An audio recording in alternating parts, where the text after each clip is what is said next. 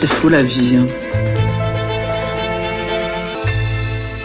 Ce soir, Dominique, une inspiratrice. En effet, jusqu'au 22 juin, la Cinémathèque française rend hommage à John Cassavetes et donc indirectement à sa muse Jenna Rowlands. Elle fut son épouse, mais aussi l'interprète de sept de ses films, dont Faces, Une femme sous influence, Gloria et Love Streams.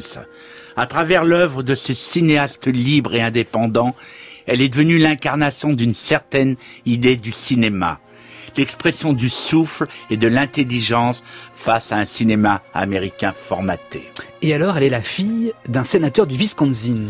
Oui, et Jenna Rowlands se passionne très tôt pour le théâtre. Elle abandonne ses études pour s'inscrire à des cours de comédie à l'American Academy of Dramatics de New York.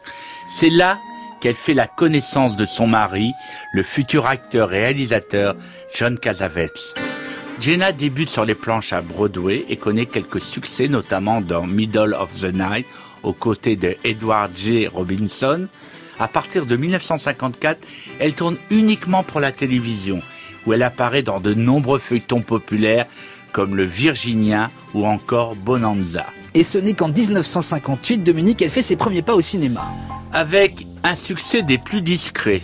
D'une certaine manière, Hollywood ne lui a jamais réservé les honneurs qu'elle aurait mérités.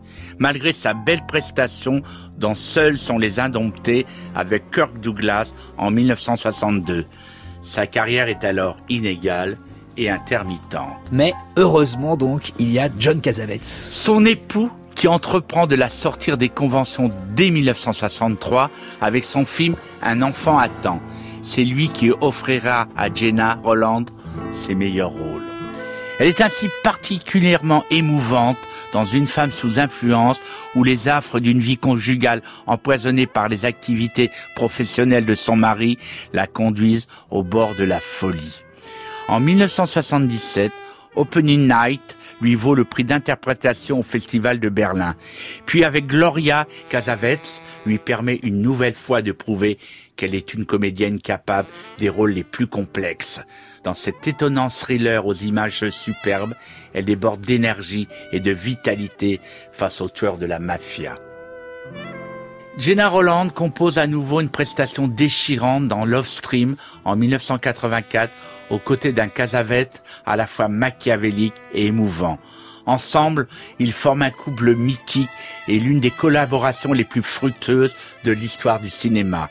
Peu d'actrices ont eu le cadeau de tels rôles et ont su s'en montrer dignes. Et d'autres cinéastes, Dominique, ont su apprécier son talent. Oui, quelque temps avant la mort de Casavets, d'autres réalisateurs prestigieux ont enfin semblé découvrir son immense talent et lui ont offert des rôles passionnants. Elle est alors dirigée par Terence Davis, Woody Allen ou Jim Jarmusch. Le cinéma devient ensuite pour elle une histoire de famille, car elle tourne successivement avec son fils Nick et sa fille Zoé. L'œuvre de John Cassavetes est désormais mise à l'honneur dans un coffret de cinq films majeurs. Il nous permet de redécouvrir la filmographie de ce cinéaste incontournable et le talent de sa superbe égérie. Eh bien voici Jenna Rollins qui nous dit en effet que le cinéma est une histoire de famille. Je suppose que c'est comme les fils de médecins, ils grandissent et parlent médecine. Moi et mon défunt mari, on filmait beaucoup de choses chez nous. Donc évidemment, quand les enfants sortaient de leur chambre le matin, ben, ils devaient enjamber des câbles et on leur expliquait que c'était un plateau de cinéma.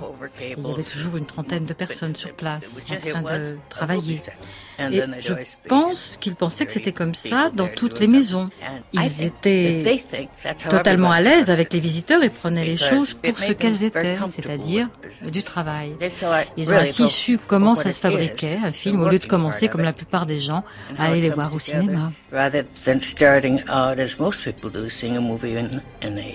Et oui, Jenna Rollins et John Cassavetes et leurs enfants, une tribu, une famille de cinéma. On peut donc voir Jenna Rollins à la Cinémathèque française, puisqu'il y a la rétrospective consacrée à John Cassavetes jusqu'à la fin de la semaine prochaine, à la fin de cette semaine, Dominique. Et voir aussi Isabella Gianni dans Opening Night, qui est encore en tournée. Au théâtre. Quelque part, voilà, elle rend aussi un hommage à John Cassavetes. Eh bien, merci beaucoup, Dominique Besner. À la semaine prochaine. Voici maintenant l'histoire du dimanche soir.